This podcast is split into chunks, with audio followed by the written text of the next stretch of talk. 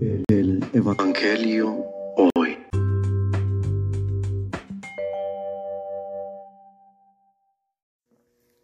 Del Santo Evangelio según San Lucas.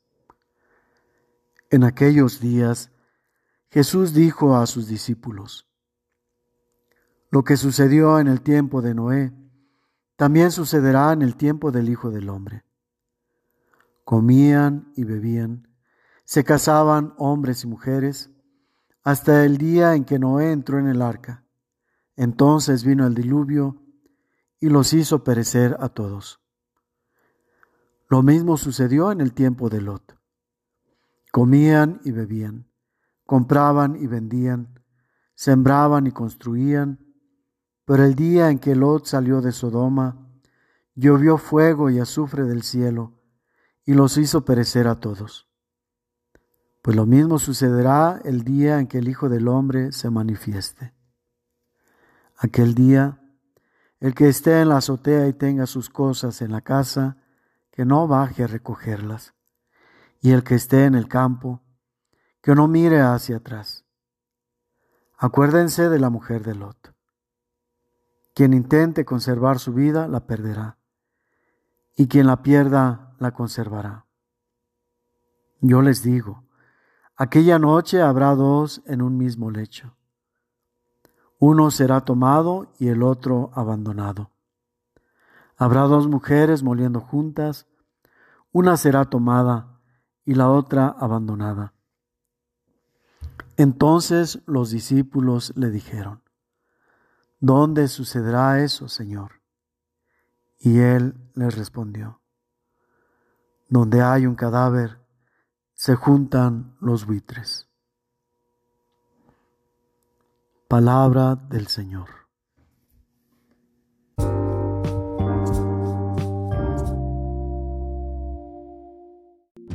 La situación Hoy.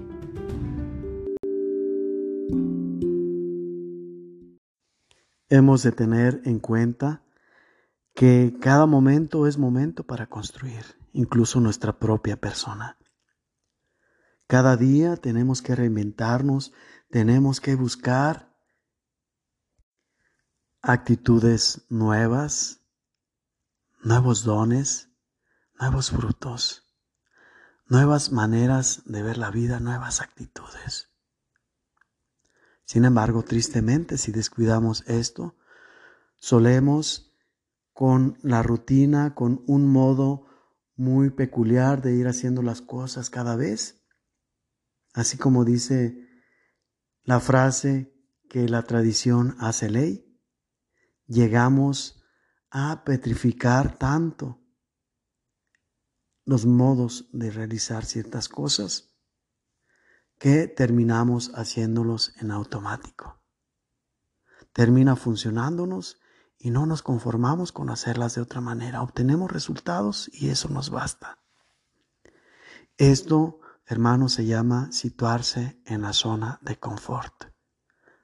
Porque llega un momento que a base de estar repitiendo las cosas, ya no necesitamos inteligirlas, ya no implica ningún esfuerzo, sino que automáticamente seguimos un procedimiento y tenemos los resultados.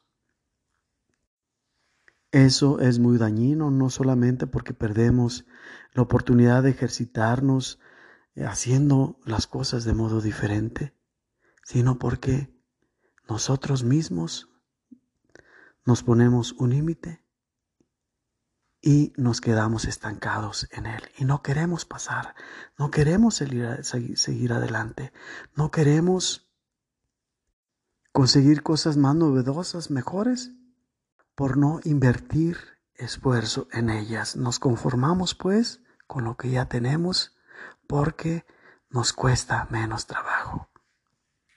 Eso, hermanos, nos equipara a situarnos en un nivel únicamente instintivo, donde dejamos la razón. Aún cuando estamos usando la razón, también esta tiene límites y tenemos que superarla. Busquemos pues la sabiduría que viene de lo alto. Aquel que creó nuestra estirpe humana quiere que seamos más que eso y nos invita a participar de su divinidad. ¿Estás dispuesto a realizar la inversión pertinente para ello? Tú tienes la respuesta. Reflexión. En otro pasaje de la Escritura, en otra parte del Evangelio, Jesús nos dice que debemos perdonar hasta 70 veces 7, es decir, cada que se nos pida perdón. O también que no vino por los justos, sino por los pecadores. Sin embargo, hoy nos dice insistentemente, morirán por su pecado. ¿Cómo podemos compaginar estos dos tipos de mensaje? ¿Será acaso que Jesús se ha cansado de perdonar? ¿Será acaso que Dios cambia de parecer y olvida sus promesas? Evidentemente que de ninguna manera es algo de esto. Poniendo atención al pasaje del día de hoy, podemos entender que hay una condición, es decir, Dios perdona y Dios nos pide que perdonemos cuando verdaderamente hay arrepentimiento, cuando verdaderamente hay dolor por nuestros pecados, por nuestras faltas. Que Dios vino por el pecador, porque Dios quiere que todos se salven y lleguen al conocimiento de la verdad, para hacerle saber el error en que está, para hacerle notar su pecado y que tenga la oportunidad de, al reconocerlo, dolerse de él, arrepentirse y luego acudir a Dios pidiendo perdón. El pasaje de hoy se refiere a que cuando da estas oportunidades nosotros seguimos empecinados en nuestro error. Reconocemos el mal que estamos haciendo y sin embargo ni nos dolemos de él ni pensamos cambiar de parecer, sino que seguimos aferrados a nuestra conducta. Y esto de por sí es algo que afecta a la misma persona que se encuentra en esta situación, pues se está esclavizando a las cosas temporales, a las cosas superfluas, a las cosas efímeras. ¿Qué sentido tiene disfrutar en este mundo que después pasa el tiempo y ya no existe? ¿Qué sentido tiene construir en un mundo que al final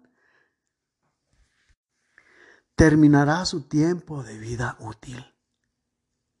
¿Qué acaso no es mejor dejar nuestra dependencia a las cosas materiales, temporales, efímeras, pasajeras, y decidirse a dar el salto para aspirar a algo infinitamente mejor? A la vida eterna. Se escuchan muy catastróficas las expresiones del Evangelio de hoy, dignas de sembrar pánico. Sin embargo, si hemos sabido encontrarnos con Dios, si hemos sabido pedir su sabiduría, si con ella hemos sabido dejarnos llevar por los caminos de la rectitud, por los caminos del amor. No tenemos nada que temer, al menos no por nosotros mismos. Lo que sí hemos de temer es por la salvación de aquellos que no alcanzan a comprender esta gravedad y siguen apostando todo por lo pasajero que es al final de cuentas lo que nos ata y lo que roba nuestra voluntad. En cambio, quien dirige su mirada al cielo, quien tiene su meta en lo alto, vas a ver apostarlo todo, vas a ver entregarlo todo por el bien de los demás, por la salvación de todos los hombres. En eso consiste el perder su vida, en desgastarla para ganar la de los demás. Y aquel que quiera conservarla, que piense en sí mismo en lugar de pensar en los demás, en la comunidad, en sí mismo está construyendo su propia destrucción. ¿Dónde sucederá esto? Recordemos, el reino de los cielos no es un lugar ni es un tiempo, es eternidad, omnisciencia, omnipresencia. En nuestro interior es donde vamos a conocer y a reconocer los signos. Y vamos a darnos cuenta si estamos o no atrayendo a los buitres. Hecho. La pobreza reflexiva en lo que hacemos, vivimos y decimos nos lleva a simplemente repetir teorías porque nos suenan a aquello que nos gusta oír, a aquello que nos gusta porque me hace sentir bien, porque me hace ejercitar mi libertad, entre comillas. Así han surgido tantos y tantos movimientos teniendo su origen en el feminismo, que no fue propuesto por una mujer, que quede claro, sino por el marqués de Sade, hacia el siglo XVIII. De allí se derivó en la libertad sexual, en el aborto, hasta llegar a la equidad de género. Repetir simplemente teorías porque se acomodan aquello que busco, sin buscar fundamentos, nos hunde no solamente en la ignorancia, sino que nos hace sucumbir en medio del sinsentido. No busquemos, pues, lo que destruye o autodestruye, sino miremos siempre hacia construir cada vez cosas mejores, cada vez cosas más nuevas que nos lleven al verdadero sentido de la existencia.